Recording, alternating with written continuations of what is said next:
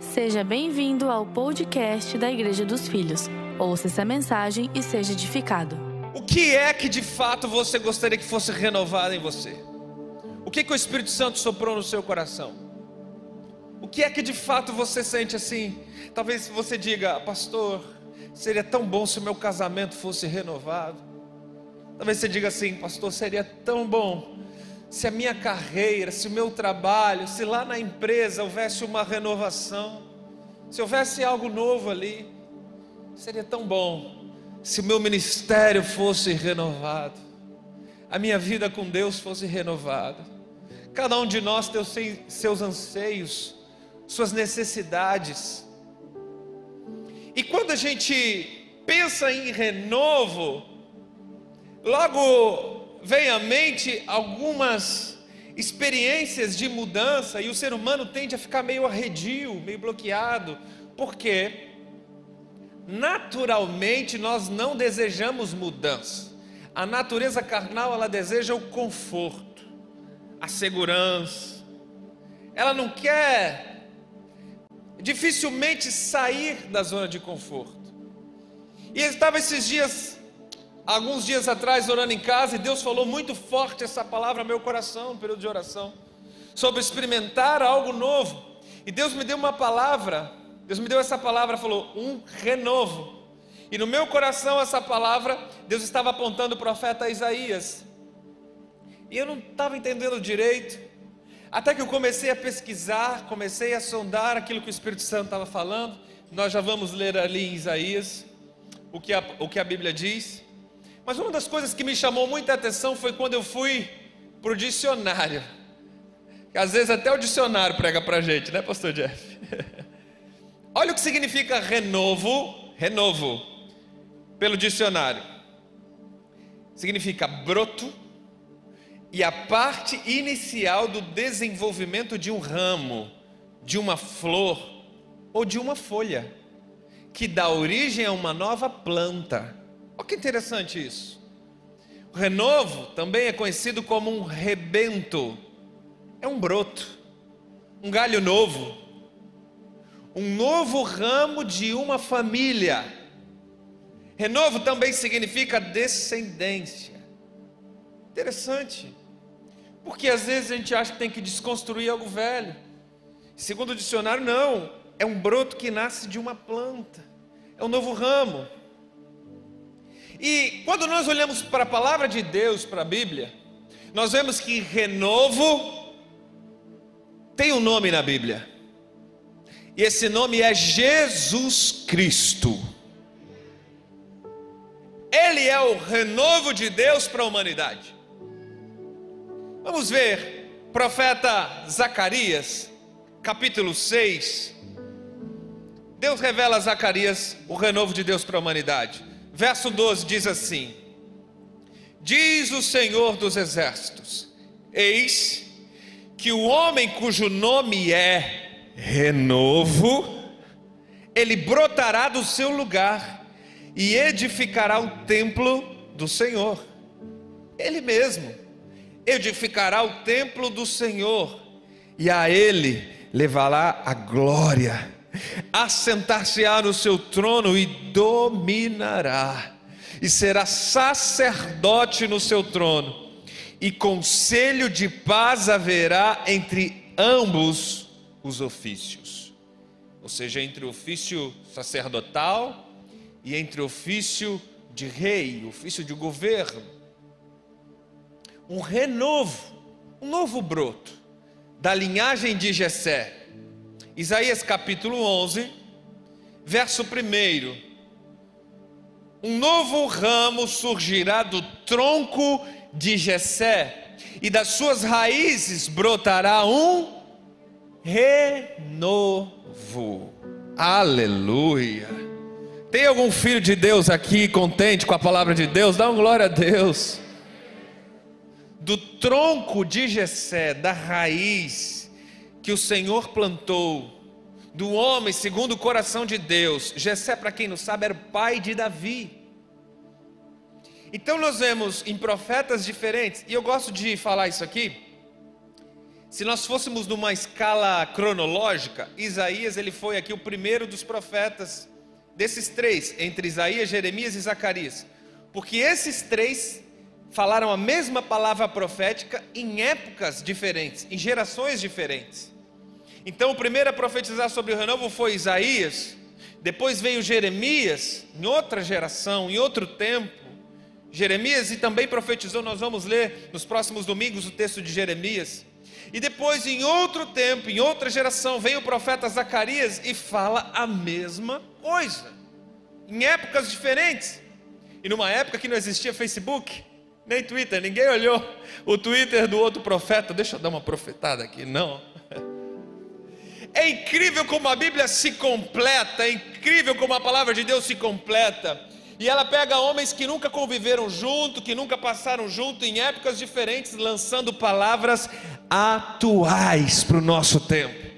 Deixa eu te dizer uma coisa, está tendo um besterol aí nos últimos dias na internet de um homem dizendo que a Bíblia precisa de uma atualização. E eu vou te dizer uma coisa: o nosso Deus, ele é o mesmo ontem, hoje e será eternamente. Ele não se atualiza, a palavra dele não volta atrás. Isso nos dá segurança. E nós sabemos que de fato nós é que precisamos ser atualizados. A nossa mente é que precisa ser atualizada para receber a palavra de Deus. Mas o nosso Deus não.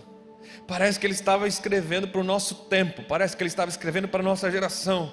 Parece que nós vemos as palavras, tanto algumas do Antigo Testamento, algumas do Novo Testamento, parece que estava escrevendo para a nossa sociedade, para as nossas famílias. É incrível o poder da palavra de Deus. Então esses profetas eles declararam: Eis que da raiz de Davi vai brotar um novo ramo, um renovo do tronco de Davi. Eu gosto de pensar, quando eu penso em renovo, eu gosto de pensar num filho novo que entra numa casa. Tem algum papai aqui, mamãe, de mais de dois filhos, ou melhor dizendo, a partir de dois filhos, de dois filhos para cima? Algum papai, mamãe, por favor, quem está aí comigo? Então vamos lá, você vai entender bem o que eu vou falar. Também sou papai de dois. Quando chegou o segundo filho, você tirou um pouquinho do seu amor do primeiro para dar mais amor para o segundo? Não. Você ficou menos apaixonado pelo primeiro filho por causa do segundo? Óbvio que não.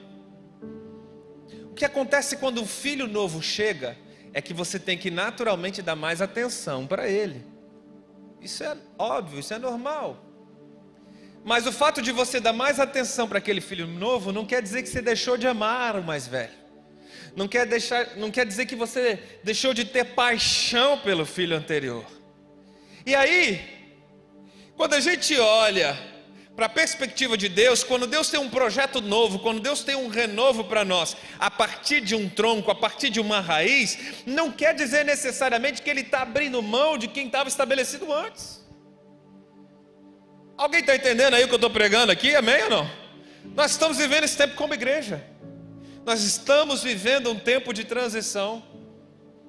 Um tempo em que para brotar um galho novo, não, não necessariamente precisamos cortar a árvore velha, não precisamos destruir aquilo que foi plantado anteriormente, pelo contrário, o ramo novo só pode existir porque o anterior estava estabelecido com glória, com poder, com autoridade, que o Espírito Santo deu. Então, como igreja, nós estamos vivendo de verdade um ramo novo, um novo broto, estamos vivendo um tempo novo de fato, totalmente conectados ao primeiro. E assim, a gente poderia citar aqui outros exemplos pessoais, exemplos na sua casa, exemplos na sua família. De fato, existem alguns momentos, eu preguei isso inclusive domingo passado, Existe algum processo, uma hora que a água velha da religiosidade, da tradição tem que ser retirada para você então receber um vinho novo de Deus. Tem algumas horas que Deus diz assim: "Ei, deixa para lá o passado, apaga isso aí, vamos começar tudo novo outra vez". Inclusive, se você está comigo e não esteve presente aqui no culto passado ou não participou da mensagem, não assistiu, recomendo você manhã, feriado, depois desse culto aqui, vai lá, clica no vídeo porque a mensagem de domingo passado foi meio que uma preparação desse novo tempo, desses três domingos, por três domingos nós vamos falar aqui sobre renovo, renovo, amém? E a mensagem de hoje é: o encontro com Deus que traz renovo. O encontro com Deus traz renovo. Quantos aqui já estiveram naquele retiro que a gente chama de encontro com Deus? Quantos aqui estiveram? Foi bom ou não foi? Quem está com saudade? Irmão, se pudesse voltar, eu já brinquei com algumas pessoas aqui, que se for liberado para a gente fazer um retiro desse no dia 31 de dezembro, eu estou subindo, irmão. Dia 31, tem alguém que vai comigo aí? Assim que liberar, eu estou subindo, irmão. Meu Deus, eu sei que já tem muita gente ansiosa para passar esse tempo lá. É um retiro, a gente tira três dias e fica, e esse retiro a gente chama de encontro com Deus. Óbvio que não é apenas nesse lugar, nesse retiro, que Deus se encontra com a gente. Então eu quero falar do encontro que você tem com Jesus. Não importa o endereço, não importa o local, não importa a data, não importa com quem, mas eu quero falar daquele encontro, daquela experiência pessoal que você tem com Jesus. Eu estou com saudade do encontro. Tem alguém que está aqui comigo online que está com saudade do encontro com Deus? Tem um encontro que tem um renovo, né, Gabi? Tem um encontro que a gente é. Parece que Deus pega a gente de jeito. Todos nós precisamos, em determinadas épocas do ano, de ter um encontro, um tete a tete com Deus. E é interessante ver, vocês aí que levantaram a mão que tiveram no encontro, vocês sabem disso. Teve pessoas que foram no encontro contigo e hoje não estão nem mais na igreja. É ou não é? Receberam o mesmo tanto que você recebeu, foi tocado por Deus, teve um impacto, de primeiro momento, mas hoje nem continua mais na família de fé. A pessoa se afastou, se desviou por N motivos, muitos motivos. Eu não estou aqui para delinear o porquê que a pessoa se afasta de Deus, não. O que eu estou dizendo para você é que tem gente que tem um encontro, presta atenção, estava no mesmo lugar, teve a mesma experiência, teve um encontro com o mesmo Deus, mas a reação foi diferente. Tem gente que quando tem um encontro com Deus, a vida dele começa a ser transformada. A partir de uma experiência de fé, ele muda completamente. Tem gente que é um pouco mais devagar. Tem gente que é mais relutante. E nós vamos aprender o porquê dessas diferenças. Porque tem pessoas que necessariamente precisam ser novamente encontradas com Deus. Para haver um renovo, precisa Cristo de novo aparecer na sua vida e brilhar. E Deus ministrou muito ao meu coração a passagem de João no capítulo 3 e o capítulo 4. Que João no capítulo 3 conta a história de Nicodemos. Certamente você já ouviu. E nós temos o clássico texto de João 3,16, talvez o versículo mais conhecido de toda a Bíblia, era Jesus dizendo para Nicodemos. Foi um encontro maravilhoso. Nós vamos estudar um pouquinho aqui. E no capítulo seguinte, que é o capítulo 4, Jesus se encontra com uma mulher no poço, uma mulher chamada de samaritana. Nós a conhecemos como samaritana. Então nós vamos aprender aqui um pouco das diferenças eu, eu, quero que você esquadrinhe depois em casa, tem, tem algumas pessoas aqui anotando, então você anota aí João capítulo 3, João capítulo 4, escreve aqui para mim no chat o endereço, porque vocês vão ler depois e vão, e vão meditar depois. O fato é que no capítulo 3 nós temos a figura de Nicodemos, que era um teólogo, erudito, fariseu dos fariseus, mestre, doutor na lei. Irmão, estou falando de o cara na perspectiva humana, eu não sei se você sabe, mas Paulo era fariseu dos fariseus. Então nós temos um grande doutor da lei, um grande doutor da religião. Esse era Nicodemos. E no capítulo 4, nós temos uma samaritana, que ela estava no outro extremo da escala social. Ela era uma mulher repudiada, não tinha nenhuma realização, destruída. Cinco divórcios essa mulher carregava com ela e ainda estava tendo um caso extraconjugal, vivia em adultério. Pensa se isso hoje já causa um certo escândalo, imagine naquela época. Imagina. Então são um capítulo, uma história seguida da outra, em que nós temos um cara que era o cara para a sociedade e outra mulher que era a repudiada. Um contraste social muito grande. Nós conhecemos a história desse homem chamado Nicodemos, e tem claro, o nome dele é revelado. Aquela mulher que foi encontrada por Jesus no poço, nem o nome dela a gente sabe. Ela só é conhecida como uma mulher samaritana. Nicodemos era um homem totalmente qualificado. E a mulher era a mulher totalmente rejeitada. Olha o extremo. Eles tiveram um encontro com o mesmo Jesus. Jesus tem um encontro com Nicodemos e alguns momentos depois ele se encontra com a samaritana. Olha as diferenças. Nicodemos procura Jesus à noite, na calada da noite, nas trevas. Sabe por quê? Ele não queria que ninguém soubesse. Deixa eu ver esse Jesus aí que estão falando. Ninguém pode saber. Eu vou ter um encontro meio que às escuras, meio que secreto com ele. Já a mulher, aquela mulher, ela é encontrada por Jesus. Ela não foi ter encontro com Jesus, ela é encontrada por Jesus ao meio-dia. Na luz, no ápice da luz, Jesus que vai ao encontro dela, da rejeitada, aquela que não tinha nem nome.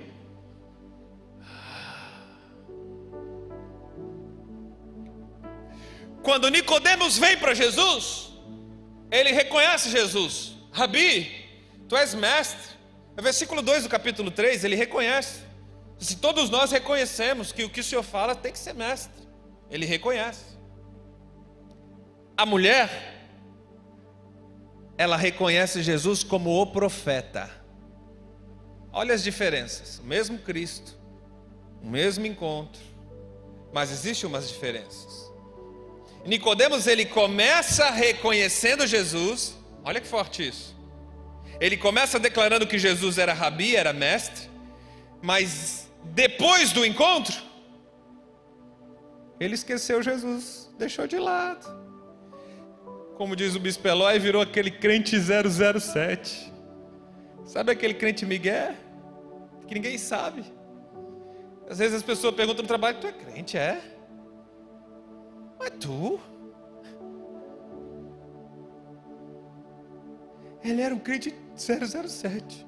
Ele começa reconhecendo, mas ele termina escondidinho, calado.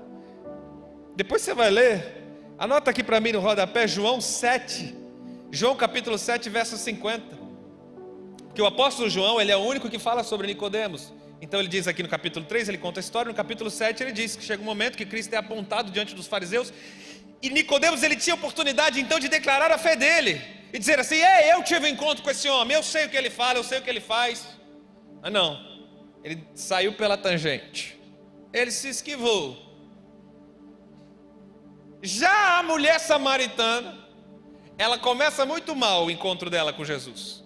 Ela não reconhece, ela chega assim: Ei, tu viu que eu sou samaritana e tu é judeu? Você não sabe que o judeu não se fala com o samaritano? Que negócio é esse que você está me abordando aqui? Olha a diferença. A mulher começou mal o relacionamento com Jesus. Mas o que importa não é como você começa, é como termina. Ela começou mal, mas ela terminou bem. Ela começou com desconfiança, mas ela terminou crendo, pedindo água da vida. Eu não sei que tipo de experiência religiosa você teve até hoje. Você pode ter começado meio mal, olhado para trás e pensado assim: ah, se eu tivesse feito assim, se eu tivesse mudado isso, se eu tivesse me comportado assim. O Espírito Santo está falando com você hoje: esquece o passado, esquece o ano passado, esquece aquilo que você viveu lá atrás. Começa a viver a partir de hoje, porque não importa como começou, o importa de verdade é como que vai terminar. Faz sentido isso para você, igreja? Lembra da parábola de Jesus, quando ele diz os trabalhadores?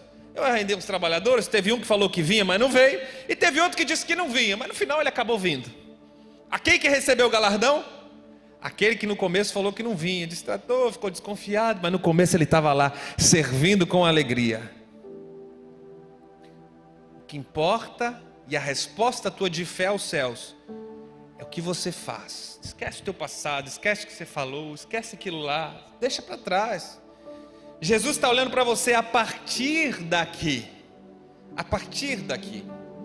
E eu vejo Nicodemos que ele não quis abrir mão do passado. Ele teve um encontro com Jesus, mas ele não quis abrir mão da sua posição. Diferentemente do apóstolo Paulo, que era fariseu dos fariseus. E quando teve um encontro com Jesus no caminho para Damasco, ele mudou completamente a vida. Ele largou seu título, ele largou sua posição social, ele largou tudo e começou uma nova vida. Nicodemos não. Nicodemos voltou a ser fariseu dos fariseus. Ele teve encontro com Jesus, ele não conseguiu abrir mão do passado. Agora a mulher samaritana, depois que ela foi encontrada por Jesus, diz a Bíblia no, ali no capítulo 4 de João que ela largou o cântaro, deixou para trás aquilo que amarrava, era uma âncora dela com o passado.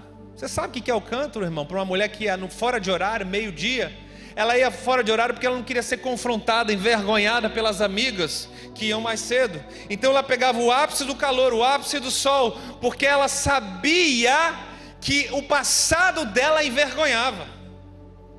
Então, quando ela é encontrada por Jesus, quando ela pede a água da vida, diz as Escrituras que ela deixa o cântaro para trás e sai correndo para a cidade dela anunciar Cristo, o Filho de Deus. Abriu mão do passado totalmente e quis viver uma vida com Jesus a partir dali. Nicodemos foi um homem que no seu encontro com Deus ele recebeu informação. Tá entendendo? Muita informação. Ele recebeu conhecimento. A mulher samaritana, sabe o que ela recebeu? Cura interior e restauração. O que é melhor receber? que é melhor receber? Hã? A experiência ou a informação? Uma informação até o Google dá. Se você quer, aqui com informação, sinto lhe dizer. Eu fui inspirado hoje de manhã a trazer um versículo que o pastor Jefferson trouxe para nós na edificação do nosso GC com os pastores. Que eu não venho com vocês com palavras de persuasão, sabedoria humana mas nós estamos aqui com a presença e o poder do Espírito Santo. Porque se o poder, se o Espírito Santo não falar aí o seu coração, pode vir o mais eloquente, o melhor dos pregadores, o mais bem informado. Informação não transforma ninguém. Agora o Espírito Santo ele pode mudar da água para o vinho. Nicodemos chega para Jesus fazendo três perguntas. Sabe o que ele teve? Três respostas. Porque, irmão, se você pergunta alguma coisa para Jesus, ele não te deixa sem resposta. Não. Ele não te deixa sem resposta. Em alguns casos, o silêncio de Deus é a grande resposta que você precisa. Que diz assim: não faz nada. Ele está em silêncio e diz assim: fica quietinho aí, não se mexe. Vai nem para a direita, nem para a esquerda, não diz um A. Nicodemos faz três perguntas, ele recebe três respostas. Escreve essa aqui no chat embaixo, porque essa é poderosa. A mulher faz três afirmações. Ela chega apresentando três crenças que ela tinha. Sabe o que Jesus dá para ela? Três novas verdades.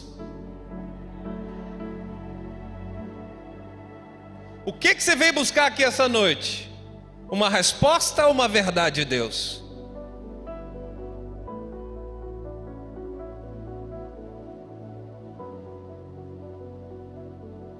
Está escrito lá na Bíblia?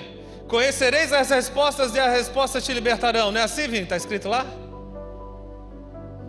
Dá um Google aí, recebe bastante informação e aí você vai passar a viver uma vida nova. É assim que está escrito lá ou não? Não. Mas a palavra de Deus declara: Conhecereis a verdade, e a verdade te libertará. A verdade é poderosa para entrar na sua vida, arrancar as mentiras que o diabo plantou. A verdade é poderosa para entrar na sua vida, apagar a crença errada que você tinha por causa dos traumas seus interiores. A verdade de Deus, quando entra, é capaz de desnudar a sua alma, arrancar o que estava de dentro e botar para fora, te fazer viver uma nova experiência a partir daqui. Isso é evangelho. É daqui para frente. Quando a verdade de Deus entra no indivíduo a partir de um encontro, um encontro, um encontro que você não vai com máscaras, um encontro que você pode revelar quem você é. No encontro você não pode fingir que está tudo bem, não precisa. Ele conhece o teu coração. Antes que a palavra chegue na tua boca, Ele já sabe o que você vai dizer. No encontro, é o lugar de maior genuinidade que você pode ter. No encontro não existe um jeito, um modo, uma tradição religiosa. Não existe um quadrado, um formato no encontro com Jesus. É quando muitas vezes o olhar dele o olhar dele. Como aquela mulher, aquela que foi acusada, pega no ato do adultério. Jesus é questionado por um monte de fariseu, então Jesus para tudo, ele não diz nada, ele só começa a escrever na terra. Ele olha para a mulher, ele olha em volta, estava cheio de acusador, tinha um monte de diabo, tinha um monte de homem que se levantou para te derrubar. E ele olha para a mulher e diz assim: Ei mulher, cadê os homens que te levantaram para derrubar a sua vida? Cadê os teus acusadores? Onde estão aqueles que vieram te trazer e apontar o teu pecado aqui?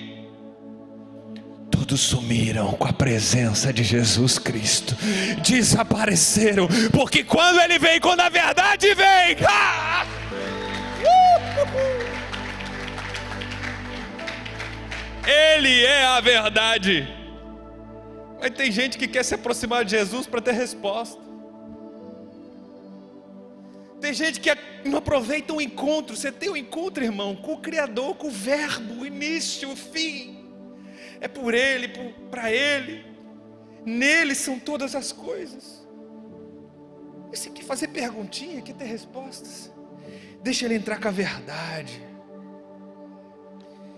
A verdade é o que nos transforma. Nicodemos tem um encontro com Jesus. Ele vira um crente secreto, 007.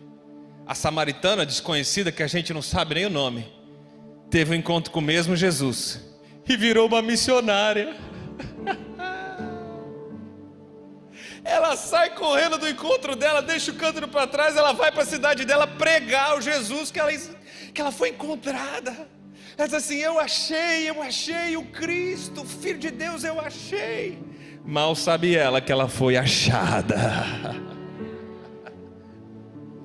Mal sabe ela que Jesus tinha marcado certinho o horário para ter um tete a tete com ela. Talvez você está aqui e mal sabe você que Jesus estava aqui te esperando. Ele estava aqui pronto para te receber e ter um tete a tete com você e dizer: Filho, não foi você que veio até mim, mas é o meu amor que te achou primeiro.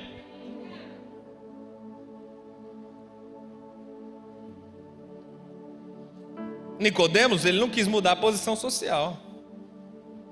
A mulher samaritana, Jesus mudou a posição social dela.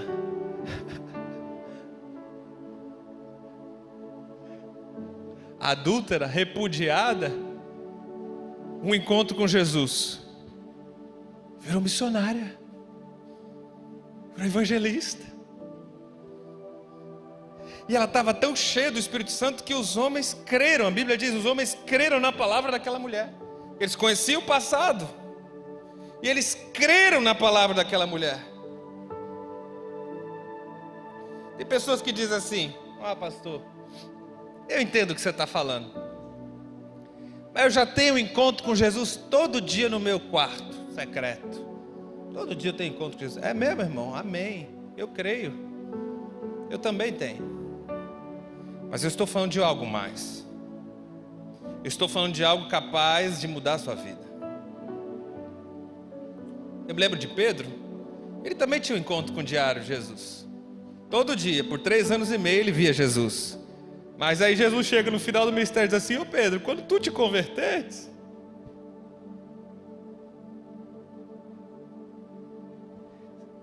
você pode ter tido centenas de encontros com Deus, e até aqui não ter havido uma conversão de fato, uma transformação de fato, uma mudança de fato.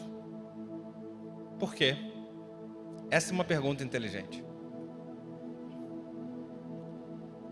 Às vezes a gente chega na presença de Deus armado, buscando apenas saciar as minhas vontades egoístas, o meu jeito de pensar. E a Bíblia diz assim que Deus ele resiste ao soberbo. Sabe quem é soberbo? É quem já acha que está cheio. O cálice está cheio. Eu já sei tudo, já sei como encontrar, já sei como falar, já sei como orar, já sei, estou bem. Então ele resiste no sentido de se opor. Mas a Bíblia diz, no mesmo versículo, que ele dá graça aos humildes. Então você vê Jesus no Sermão do Monte, dizendo: Bem-aventurados pobres de espírito. O que é o pobre de espírito? É o quebrantado de coração é aquele que quando tem um encontro com Jesus, ele não vem com polpa. Ele não vem como aquele saduceu que estava orando. Não, não, ele vem se derramando. Diz assim: Deus, eu não tenho nada, eu não sou nada. Eu lanço para trás toda a crença que me amarrava, que me prendia, e eu quero viver uma novidade, uma novidade no teu espírito. Eu dependo de ti, unicamente de ti. Para Nicodemos, Jesus diz assim: quem não nascer da água e do espírito não pode entrar no reino de Deus. Ele dá uma negativa. Para a mulher samaritana, ele diz assim: quem beber da água que eu lhe der, nunca mais terá sede. Aleluia. Ele conhece o coração. Depois da palavra de Jesus, Nicodemos não pediu para nascer de novo. Ele teve uma das melhores oportunidades da vida dele. Ele estava tete a tete com Jesus, ele recebeu uma revelação incrível, mas no final ele não tomou decisão. Ele não disse assim, Senhor, então eu quero nascer de novo. Não, ele ficou questionando. Mas como é que é esse negócio de nascer de novo? Pode um homem entrar no ventre da tua mãe de novo? E como é que é esse negócio? Jesus, pô, tu é, tu é rabi, tu é mestre em Israel e não sabe dessas coisas, ô Nicodemos? Como assim? Ele estava mais preocupado com a informação, o conhecimento científico, a explicação teológica. Ele não tomou uma decisão no final da história. Mas aquela mulher depois que ela recebe a palavra de Jesus, ela termina no verso 15 do capítulo 4 de João, dizendo assim: Jesus, eu preciso beber dessa água da vida, para que eu não volte aqui e venha ter sede novamente. Eu preciso beber da água da vida para minha vida ter sentido. Eu preciso beber da água que Jesus tem para dar, para eu não ter que procurar em outras fontes. Chega de ficar experimentando uma fonte aqui, uma fonte ali, outra fonte acolá. Está entendendo o que eu estou falando, igreja? Aquela sede infindável, a pessoa nunca está satisfeita. E aí nós temos vários problemas sociais causados pela ausência de Deus, porque Deus escondeu a eternidade de nós, Eclesiastes. Então você vê pessoas se escondendo, saciando as suas necessidades na bebida, no alcoolismo, no vício, nas drogas, na pornografia, em tantos outros vícios que corrompem a mente do indivíduo e disfarçam o vazio interior que só pode ser preenchido pelo Espírito Santo de Deus. Então, quando Jesus vem assim e diz assim: Eu tenho uma água da vida, que aquele que bebe nunca mais terá sede. Qual é a resposta que você dá para o Espírito Santo nessa hora? Qual a resposta que você dá para Jesus nessa hora? Aquela mulher não pensou duas vezes, ela disse, Jesus, então me dá dessa água. Eu estou cansada de procurar em outras fontes, me dá dessa água, eu preciso. ela toma uma decisão. Isso mostra o coração humilde, mostra o reconhecimento que ela teve, porque quando você reconhece, você toma uma atitude. Hum. Sabe qual é a consequência de reconhecer algo? A consequência de reconhecer a autoridade na vida de alguém, a, a consequência de reconhecer a palavra de Deus revelada na vida de alguém, a consequência natural é uma atitude e o desejo. Desejo. Você pode até forçar a ter um encontro com Deus, como Nicodemos. Forçou a barra, foi lá de noite, às escondidas, e não ser transformado. Já viu aquelas pessoas que às vezes sobem para o retiro que a gente tem, que a gente chama de encontro com Deus, sobe a força? O sol faz força, vai, vai, eu pago para você, vai, vai, vai. Algumas pessoas de fato chegam lá e, e, são e tem o seu coração renovado porque ela lá quebrantou o seu coração, foi constrangido pela presença de Deus no local. Mas tem muitas pessoas que para elas foi só um retiro. Porque você pode até forçar a barra para ter um encontro com Deus e não ser transformado de fato. É o mesmo Deus, é o mesmo Jesus, é o mesmo lugar, é a mesma experiência, e você tem uma pessoa que é totalmente restaurada e outra não. Se o coração estiver duro, se o coração estiver cheio, deixa eu te dizer algo. Deus não arromba o coração de ninguém. Sabia disso? Você diz assim: ah, uma hora Deus vai pegar ele, vai atropelar ele. Você está enganado, você não conhece Deus não. Jesus ele diz assim: Eis que estou à porta e bato. Se alguém abrir, eu entro e sei com ele. Se.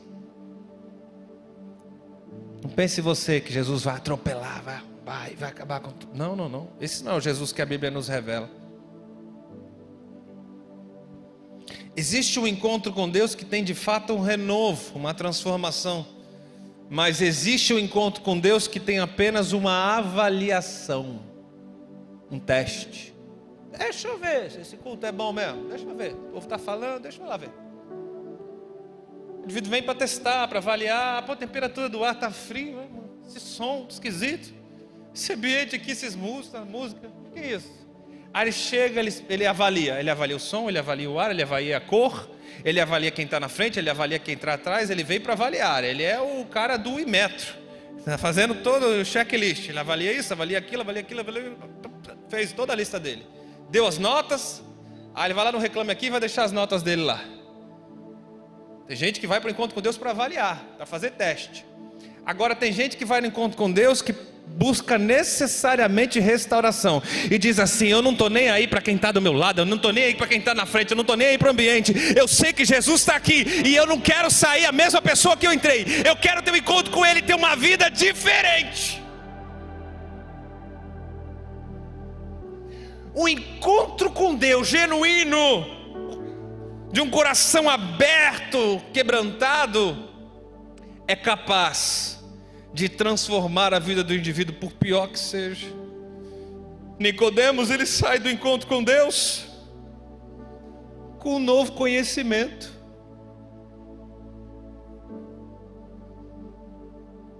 A mulher samaritana sai do encontro com Deus com uma nova vida. Oh, aleluia. Oh, aleluia que, que você anda buscando nos últimos dias? Um novo conhecimento? Ou uma nova história?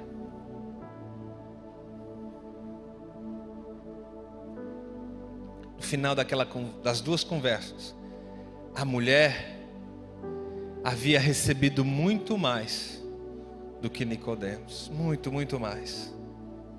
Ela foi totalmente transformada pela graça, pelo amor do Pai e todos nós. Há poucos dias atrás, perto do meu aniversário, a gente chega no aniversário, não sei você, mas no meu aniversário eu reflito muito na vida. Como é que está a estação, o ano, como é que está meu coração. Eu comecei a notar que o meu coração já não ardia com a mesma paixão de alguns anos atrás pelo Espírito Santo. Eu comecei a notar, eu até orava, eu até lia a Bíblia, mas sabe aquela coisa rotineira? Sabe aquela coisa assim que você faz, que tem que fazer? E eu não tenho medo de me expor para você, não, igreja. Eu sou tão ser humano quanto você, passo as mesmas lutas que você. E eu comecei a avaliar meu coração. E naquele dia eu fiz uma oração. Eu diz assim: Senhor, gera em mim de novo aquela paixão do primeiro amor. Gera em mim de novo. Arde outra vez aqui no meu peito. E eu senti o Espírito Santo me visitando, como se ele estivesse me guiando naquela oração. E no dia seguinte eu fiz a mesma oração. Eu disse assim: Espírito, arde novamente aqui a paixão, paixão pela tua presença, paixão, desejo. Uma coisa é você fazer por disciplina, outra coisa é você fazer porque deseja. Era disso que eu estava orando. Eu orei por três dias, quatro. Então Deus me visitou aquela semana de uma forma muito poderosa. Eu fui tocado por Deus naqueles dias a fazer um jejum. Fiz um propósito, sete dias.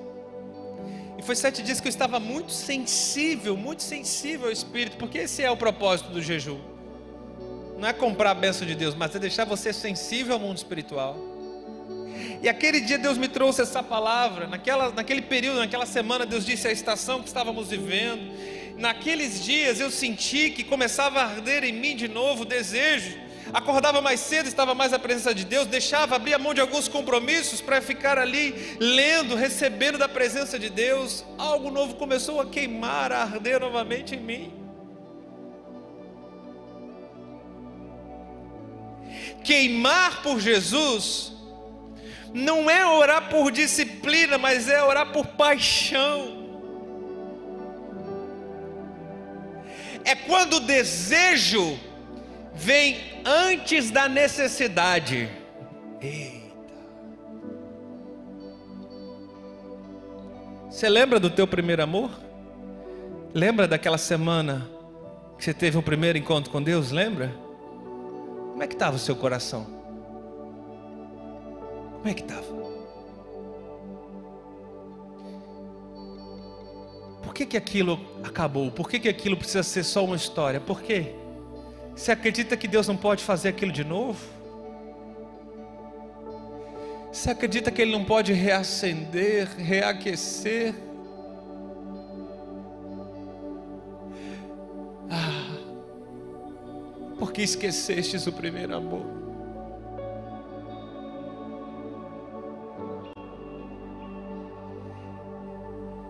calor pela presença.